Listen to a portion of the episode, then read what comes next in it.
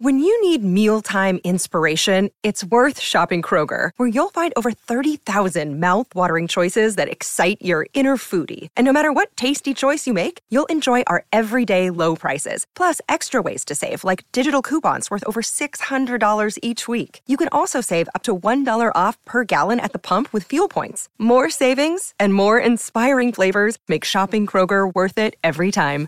Kroger, fresh for everyone. Fuel restrictions apply. Ryan Reynolds here from Mint Mobile. With the price of just about everything going up during inflation, we thought we'd bring our prices down. So to help us, we brought in a reverse auctioneer, which is apparently a thing. Mint Mobile unlimited premium wireless. Have to get 30, 30, bit to get 30, bit to get 20, 20, 20, bit to get 20, 20, bit to get 15, 15, 15, 15 just 15 bucks a month. So, Give it a try at mintmobile.com slash switch. $45 upfront for three months plus taxes and fees. Promo rate for new customers for limited time. Unlimited more than 40 gigabytes per month. Slows. Full terms at mintmobile.com. At Evernorth Health Services, we believe costs shouldn't get in the way of life changing care, and we're doing everything in our power to make it possible. Behavioral health solutions that also keep your projections at their best? It's possible. Pharmacy benefits that benefit your bottom line? It's possible. Complex specialty care that cares about your ROI? It's possible. Because we're already doing it. All while saving businesses billions. That's Wonder made possible. Learn more at evernorth.com/wonder. Hola, esto es New Books Network en español. Hola, buenas. Les habla Paula de la Cruz Fernández. Hoy les hablo como anfitriona de New Books Network en español y tengo el gusto de presentarles a la doctora Carme Vila. Bienvenida, Carme, a New Books Network en español. Muchas gracias. Carme Vila es diplomada en enfermería, licenciada en antropología y doctora en historia por la Universidad Autónoma de Barcelona. Está jubilada en estos momentos, pero trabajó, su último puesto fue como enfermera asistencial del Servicio de Urgencias del Hospital del Mar de Barcelona y también trabajaba para la Universidad Ramón Llull. Es coautora del libro, lo voy a decir en castellano, eh, Vertebrando la historia del grupo de sanitarios de los bomberos de Barcelona, que se publicó este año. Es también coautora de un artículo titulado Planificación hospitalaria y movimientos vecinales, el caso del Hospital de la Santa Cruz y Santa Pau de Barcelona, Sant Pau de Barcelona, perdón. Además, eh, ha participado en un programa de radio eh, con el título Los Lazaretos de Barcelona, que lo pueden escuchar, lo dejaré el link en el post de la entrevista. Y también ha publicado o realizó un seminario publicado Aspectos éticos en situación de pandemia a lo largo de la historia, que lo pueden encontrar también en el link que voy a dejar en, la, en el post de la entrevista. Hoy tenemos el placer de hablar de un artículo muy interesante que se publicó en la revista Journal of Evolutionary Studies in Business y que se titula, se titula Origin and Evolution of the Emergency Service of the Hospital de la Santa Cruz y Sant Pau, 1967 a 1986. Eh, estudia y explica cómo se crearon las urgencias de, este hospital de Barcelona, en España, y bueno, el marco temporal es desde los 60, eh, son 20 años eh, que además coinciden con la transición española. En primer lugar, me gustaría, Carmen, si nos pudieras contar un poquito sobre tu trayectoria profesional y también académica, ¿no? esta intersección que tienes entre la enfermería y la historia. Yo mm, empecé de enfermera, he sido enfermera siempre, y eh, en el año 1994 me llamaron de la Universidad Ramón Llull porque estaban buscando profesoras para la titulación de enfermería en su último año de carrera, en la que sería la primera generación de esta universidad que salía. Me pidieron impartir una asignatura sobre el enfermo crítico de UCI y de urgencias como profesora de tardes. Después, con el paso del tiempo, me quedé como titular única y se dejó solo una línea de, o sea, en lugar de haber mañana y tarde, se dejó solo el turno de mañana y donde yo permanecí hasta mi jubilación dando uh, esta asignatura que se fue cambiando de nombre a medida que iban pasando el tiempo, pero en realidad los contenidos y los contenidos se fueron actualizando, pero era el mismo tema. A lo largo de los 26 años que estuve ejerciendo como docente, también llevé a cabo tareas como seguimiento en prácticas, hice seminarios, muchísimos, laboratorios teórico-prácticos, entre otras cosas, así como coordinar el curso de segundo grado desde el 2003 al 2007. También fui coordinadora de primer curso eh, de 2007 a 2009 y estuve de coordinadora de posgrados del curso de urgencias hospitalarias del 97 al 2012 y eh, también coordiné eh, posgrados de urgencias extrahospitalarias desde el 2002 hasta el 2012, entre otras cosas, porque compaginaba en la universidad, acabé, eh, estaba de jornada completa y en el hospital hacía media jornada para poder compartir los dos trabajos. ¿Por qué compartía los dos trabajos? Porque estando en un servicio de críticos y de urgencias, mm, la, la tecnología y los cambios han ido muy rápidos, muy rápidos. Y a mí me daba la sensación que si dejaba la asistencia a los dos años, yo quedaba eh, totalmente obsoleta lo que yo sabía hacer. Y por eso intenté compaginar todo hasta casi la jubilación, porque de hecho la asistencia la dejé en el 2016. O sea, estuve los últimos cuatro años, no estuve en la asistencia. Y hasta aquí. Ah, pues eso está, eso está bien, ¿no? Así por lo menos la pandemia. En la pandemia yo estaba de excedencia en el hospital y bueno, me llamaban mis compañeras del hospital para contarme lo que pasaban y demás. Y yo me sentía muy mal de estar en casa. Y en realidad lo que hice fue pedir la reincorporación en el hospital, en la, la primera oleada de la ah. pandemia. Y bueno, de hecho pedí que me, que me pararan la excedencia que yo tenía en aquel momento pero en lugar de parar la excedencia, me hicieron un contrato, un contrato puntual para la primera oleada de la pandemia eh, y me incorporé, me incorporé en el hospital en la primera oleada.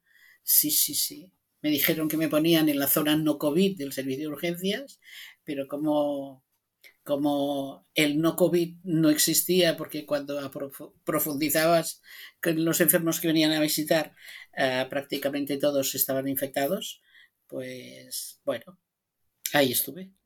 ¿Hasta qué hasta cuándo estuviste? ¿Cuánto tiempo? Estuve la primera oleada. Nos hicieron, eh, contrataron a un pool de enfermeras eh, que nos hicieron un contrato de 40 días, creo que eran, y era el tiempo que veían que necesitaban las personas, o sea, los profesionales que se habían infectado, necesitaban para recuperarse y volver a trabajar.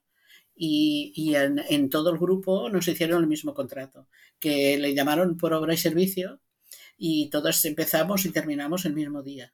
Y sí es cierto que en los últimos 10 días empezó a reincorporarse la gente que se había contagiado en primera instancia. Bueno, pues, em, y eso fue ya tu última, tu última participación, ¿cierto? En Barcelona sí. ¿Y seguiste como profesora?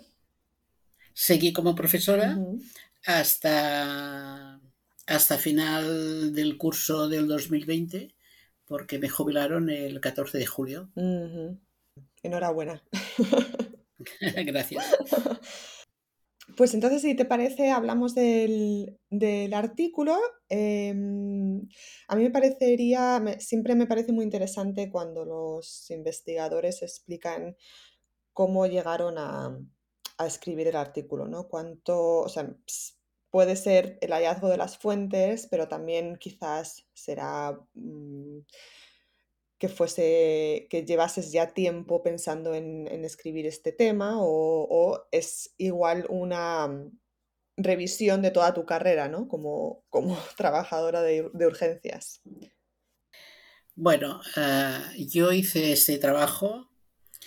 Bueno, este artículo sale de mi tesis doctoral.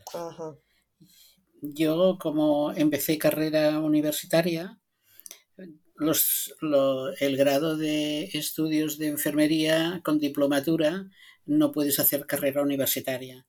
Y en la universidad donde yo trabajaba nos exigieron a todos hacer la carrera universitaria, por decir de alguna manera, ¿no?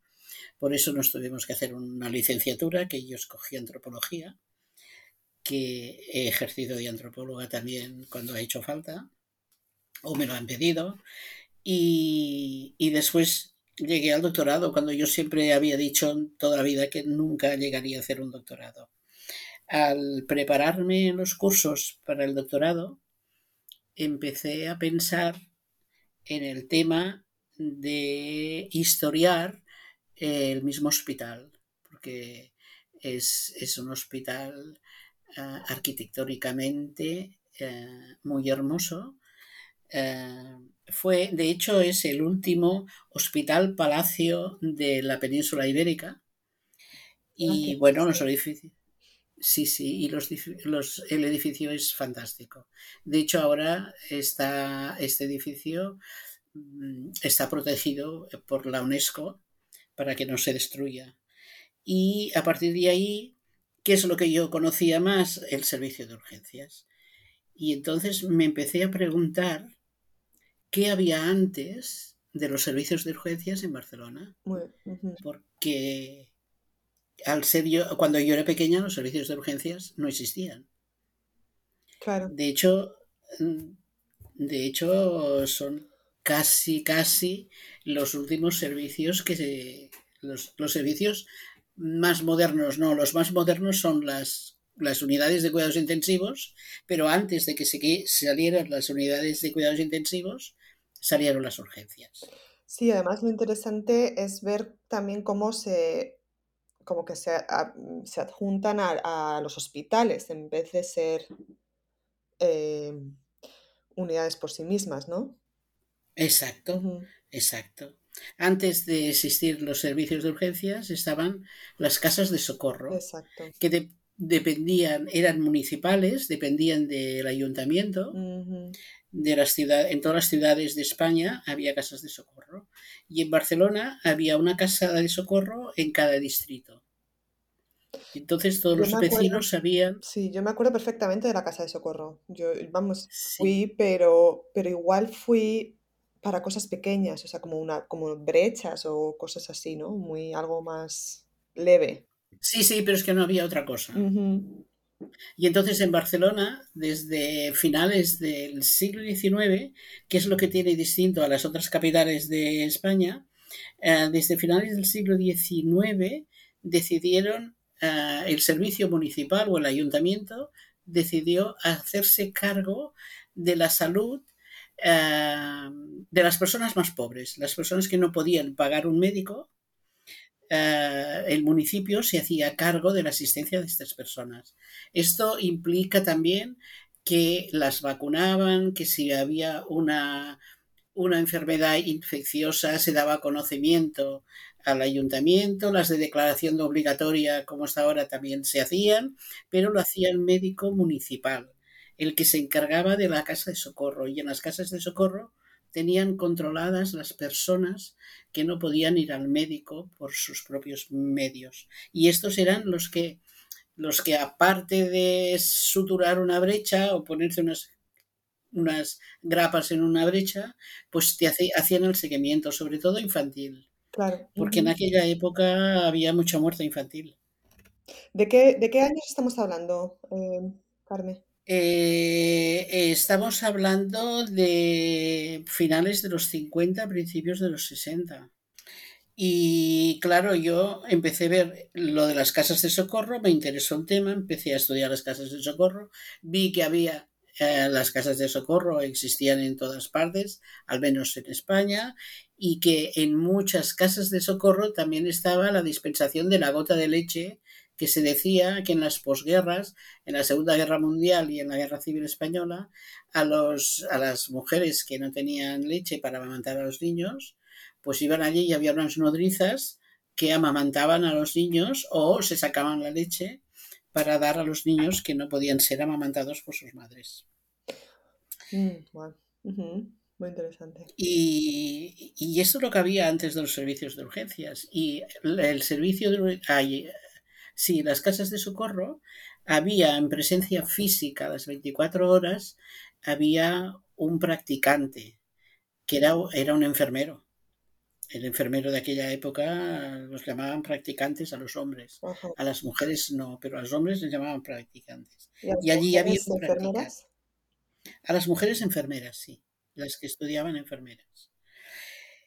Y si había algo más grave que no lo podían solucionar los practicantes por sí solos, entonces tenían un médico de referencia que también era municipal y lo tenían que llamar por teléfono, porque él tenía unos horarios muy, muy concretos para estar en presencia física, pero después ellos tenían su consulta privada y se iban a su- casa si había un accidente grave o, Claro. o alguna fractura que no podía que no podía solucionar el practicante, entonces llamaban al médico el médico acudía.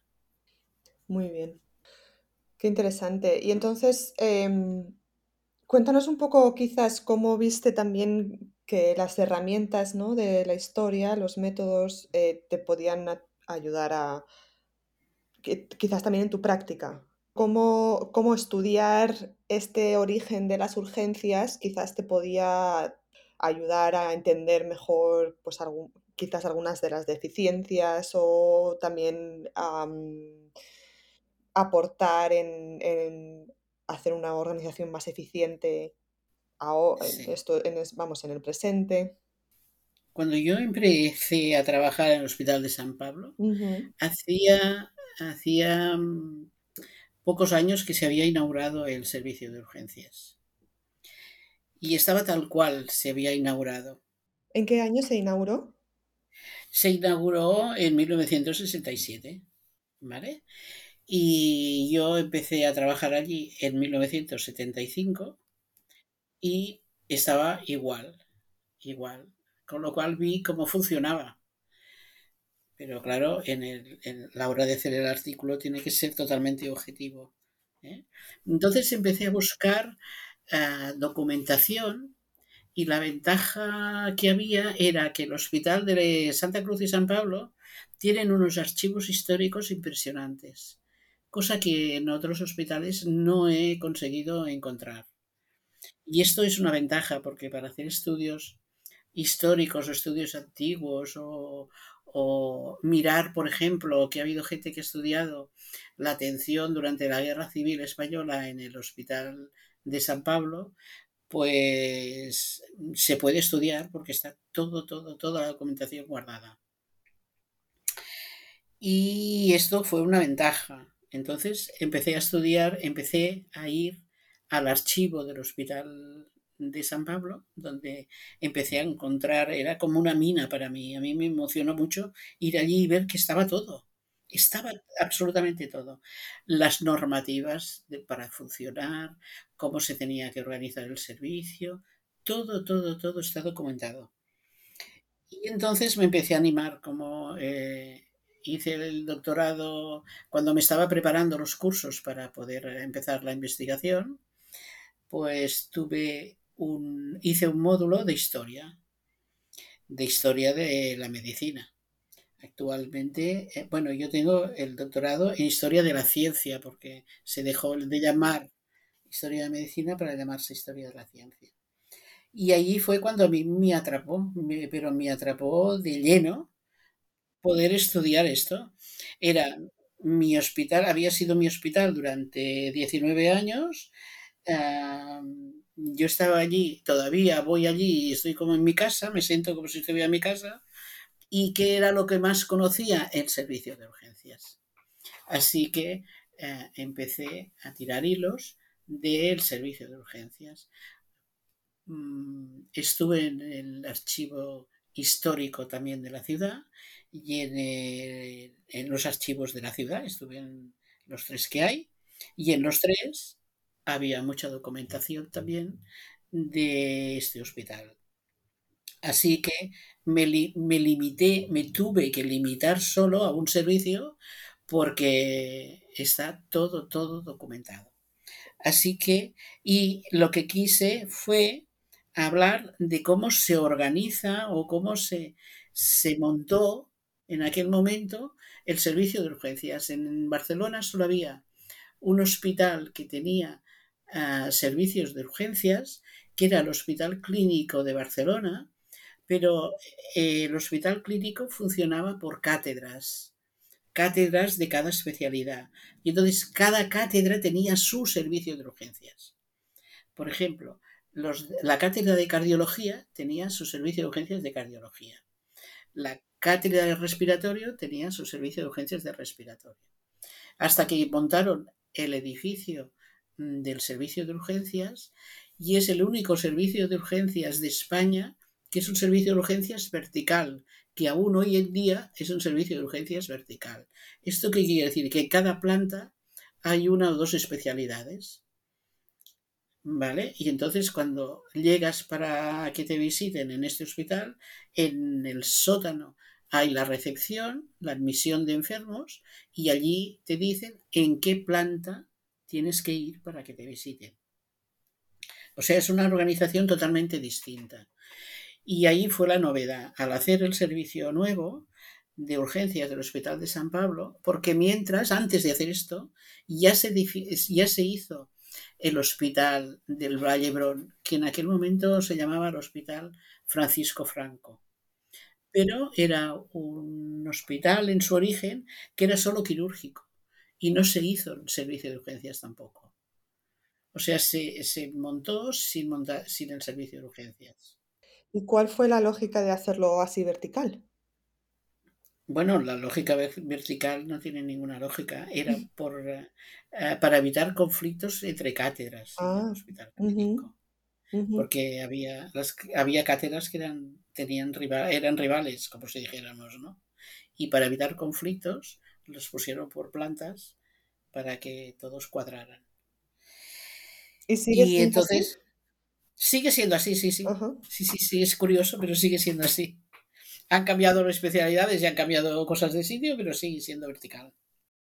Sí, y entonces, bueno, fue cuando eh, los médicos de Barcelona, al terminar la segunda, ya había terminado la Segunda Guerra Mundial, en toda Europa se empezaron a, reorganizar los hospitales, a montar hospitales nuevos y todos vieron que había que tener un servicio de urgencias porque las urgencias aumentaban. Era, estaba explosionando la era industrial y empezaron a haber accidentes de tráfico, porque empezaron a salir los coches, había muchos accidentes laborales que antes no había tantos y empezó, empezó a, hacer, a haber como una epidemia médico-quirúrgica con la, con la revolución industrial. Y esto fue lo que uno de los motivos por los cuales eh, Mira, por ejemplo, en la zona que estás tú, en, Estados Unidos y Canadá, lo primero que vieron que se tenían que hacer los servicios de urgencias eran por los enfermos ah, traumatológicos, porque los accidentes laborales y los accidentes de tránsito básicamente son traumáticos y hay traumatismos y traumatismos graves. Entonces, a partir de ahí, ¿qué pasa? Que como la sanidad es 100% privada, ah, si había secuelas, que las había, sobre todo neurológicas, se veían que las compañías de seguros tenían, les, eh, resultaba muy caro mantener la rehabilitación y, la, la, cura de muchos enfermos que habían quedado tetraplégicos o hemiplégicos. Y aquí, ah, claro, en Estados Unidos sobre todo fue un problema que se tenía que solucionar. Entonces hicieron hincapié en, la traumatología y además vieron que como había muchos enfermos neurológicos tenían que añadir la neurocirugía con ellos. Y más tarde vieron que muchos de estos enfermos se morían por eh, problemas o traumatismos abdominales, que había roturas de bazo o roturas de hígado y morían por estas causas y no por las traumatológicas. Y añadieron a los cirujanos a, este tipo de urgencias y fueron las especialidades que potenciaron más antes. Pero vaya, el servicio de los, las urgencias y la atención urgente eh, salió eh, porque hubo gente que estuvo uh, mirando que había personas que se podían resucitar cuando hacían una parada cardíaca. Y esto se estuvo estudiando en los años 50, pero no salió publicado hasta principios de la década de los 60. Y entonces, claro, las urgencias, la gente se moría por un paro cardíaco porque no se sabía hacer reanimación o no se hacía bien. Y entonces Elam, que, había, que, que fue el médico que estudió uh, las técnicas del boca a boca, lo publicó, lo pusieron en práctica. Después había un médico alemán que fue el que estudió uh, las compresiones torácicas y, y las uh, desfibrilaciones cardíacas. Y a partir de ahí fue cuando se dijo, no, estas personas se pueden resucitar si se actúa en el momento o en pocos minutos después de haber pasado esto. Y a partir de ahí fue cuando se vio la necesidad de que hubiera servicios de urgencias. Y las ambulancias que eran que muchas veces eran solo técnicos los que iban en la ambulancia, empezaron a medicalizarse para poder actuar lo más rápido posible uh, y resucitar. Y esto fue la, uh, estos fueron los padres de la reanimación cardiopulmonar actual, moderna, porque se fueron evolucionando, fueron especializando y ahora, pues cada cinco años tenemos una revisión de los protocolos. Qué interesante. Y Carmen, me preguntaba si hubo en los años que estudiaste eh, la evolución de este hospital, de este servicio de urgencias, eh, si hubo algún momento de crisis y cómo se define una crisis en un servicio de urgencias y cómo esto quizás nos pueda ayudar, pues si ahora hay un proyecto para, para pues, mejorar ¿no? Estos servicios. Mira, en el Hospital de San Pablo todavía se recuerda hoy que a finales, ahora me acuerdo si fue a finales de los 60, principios de los 70, claro, solo había el hospital de los, eh, las, las urgencias del hospital de San Pablo y estas urgencias del hospital clínico. Eh, entonces hubo una epidemia, sí, una epidemia a principios de la década de los 70, de los 70 hubo una epidemia muy importante de gripe en invierno. Eh, se colapsó el servicio de urgencias del Hospital de San Pablo y hicieron una cosa ilegal, que fue cerrar las puertas del hospital, del servicio de urgencias, porque no podían atender.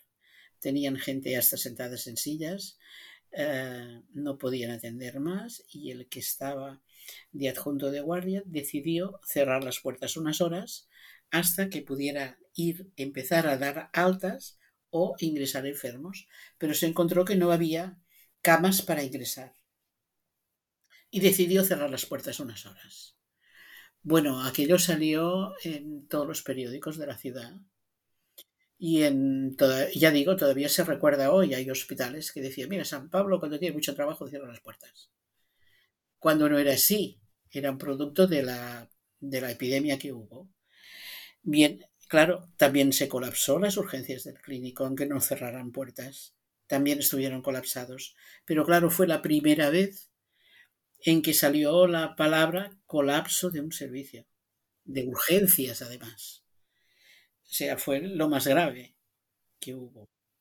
Entonces fue cuando en Barcelona se tuvo que, Barcelona, ciudad, eh, empezaron a ver que había que hacer cambios, había que cambiar la situación.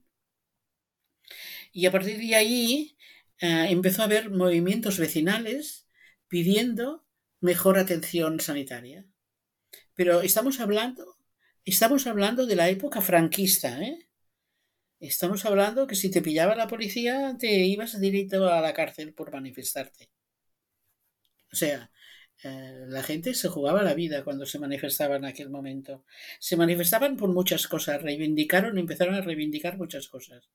Pero cuando vieron que, claro, iban a urgencias y no se tenían que esperar ocho horas o no los podían atender porque habían cerrado la puerta, esto fue una gota que eh, ya estaba hirviendo la población que quería cambios y esto fue una gota que, que hizo verter el vaso. Y a partir, a partir de ahí eh, hubo una organización, se montó una organización dentro del mismo hospital con las asociaciones de vecinos que fueron al hospital y dijeron, bueno, ¿qué, necesitáis para, para que os ayudemos los vecinos? Y se pusieron manos a la obra y aparte de pedir el alcantarillado para las calles y que hubiera más colegios para los niños y todo esto, empezaron a pedir que hubiera más sanidad, pero sobre todo lo que se veía era que había un déficit muy grande de camas hospitalarias en Barcelona y que además se necesitaba más servicios de urgencias porque con los dos que habían no daban abasto a cubrir toda la población que se había triplicado en la ciudad porque en la época de la posguerra hubo muchos movimientos migratorios que iban hacia las grandes capitales porque era donde la gente eh, agricultora podían encontrar trabajo en la industria. Y entonces hubo muchos movimientos de población y había la, la población de Barcelona se triplicó. Y a partir de ahí fue cuando se decidió que mm, había que poner servicios de urgencias y repartir la ciudad, las zonas, los distritos de la ciudad, eh, que cada uno tuviera su hospital y la gente fuera al hospital de la zona que le tocaba para ser visitado. Esto costó, pero se, se, logró. Se logró que la gente fuera al, al hospital que le correspondía por zona donde viviera y y se inauguraron pues, los servicios de urgencias que faltaban. Y entonces fue cuando ah, en, el, en el 78, a finales de los 70, fue cuando se inauguró el primer servicio de urgencias del Hospital del Mar, por ejemplo, que abarca toda la parte antigua. Ah, la zona, toda la zona del Raval, la Barcelona antigua, la parte, la zona de la Ribera, el barrio de la Barceloneta, todo el barrio marítimo, donde está la Barceloneta, hasta hasta el barrio de hasta el barrio de San Andrés, no, San Andrés no es. Bueno, hasta un barrio de los más pobres de Barcelona. Las zonas más pobres de Barcelona son las que abarcan todo el Hospital del Mar. Y esto ya descargó muchos de los que iban a visitarse al Hospital Clínico y al Hospital de San Pablo. Interesante. Pues muchas gracias, Carmen. Em, me gustaría saber un poquito, porque aunque estás jubilada, mm, entiendo que sigues trabajando y sigues escribiendo. Si nos puedes contar en qué proyectos estás ahora mismo participando. Sí, ahora estoy participando en dos proyectos. Uno es mío, estoy, estoy a punto de publicar un libro sobre la evolución de los cuidados enfermeros en el Hospital de San Pablo, porque el hospital, el Hospital de San Pablo, perdón, no, no, del Hospital del Mar. El Hospital del Mar es un hospital que celebró su centenario en el 2015 y se publicó un libro. Y en este libro Ah, las enfermeras no existen. La enfermería es personal invisible de toda la vida, pero claro, en este tampoco existen. Y como yo ya había hecho la tesis doctoral, porque fui la primera enfermera que se doctoró, la primera enfermera asistencial del hospital que tuvo el título de doctorado, me vino un grupo de compañeras a, decirme que, era una vergüenza, que no estábamos las enfermeras y que había que escribir algo de las enfermeras, que había que hacer un libro sobre, sobre las enfermeras. Y yo les dije, muy bien, empezar a escribir y si queréis, yo os, os apoyo y os digo y lo hacemos entre todas. Me dijeron, no, no, es que lo tienes que escribir tú. Y yo les repetí lo mismo. Se tiene que escribir entre todo el colectivo. Bueno, eh, ya se me dejaron y entonces me presionaban de otra manera, a la que me veían en el vestuario, en los pasillos o por ahí, me decían, ¿qué? ¿Ya has empezado el libro? Oye, ¿cómo te va lo del libro? Y sin decir nada empecé pues esto también a buscar, a buscar información de qué había antes, antes del hospital que había allí. Y buscando lo que había allí antes del hospital me fui hasta el siglo XV. Y he hecho un libro sobre la evolución de los cuidados de enfermería.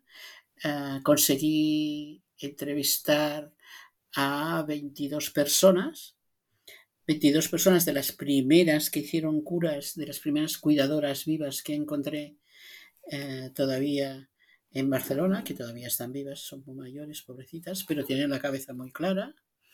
Y a partir de ahí empecé a escribir el libro. Y ahora ya está en manos de la editora y a punto de publicarse. Este es el proyecto privado y después estoy trabajando en otro proyecto que estoy en el Colegio Oficial de Enfermería que se está realizando una base de datos para, posibles futuros investigadores sobre las historias de vida de las enfermeras que ya están jubiladas. Y somos un grupo de historiadoras enfermeras que estamos entrevistando pues a las que son mucho mayores que nosotras y hemos empezado por las más mayores que todavía siguen vivas y que tienen la cabeza clara para poder explicar su historia y es un trabajo muy interesante que te da unas alegrías tremendas, tremendas, porque estamos aprendiendo muchísimo. Bueno, pues me voy a ocupar de poner también un, link a, ese proyecto en la página para los oyentes que nos estén escuchando. Y a ellos también les invito a leer el artículo del que hemos hablado hoy, en la revista Journal of Evolutionary Studies in Business. Es un special issue sobre hospitales y organización hospitalaria y servicios como el de urgencias. Muy interesante. Y desde aquí, bueno, darte las gracias a ti primero, Carmen, por estar con nosotros. Gracias a vosotros. Mi nombre es Paula de la Cruz Fernández y hoy he sido anfitriona de este episodio de New Books Network en español. Muchas gracias por escucharnos.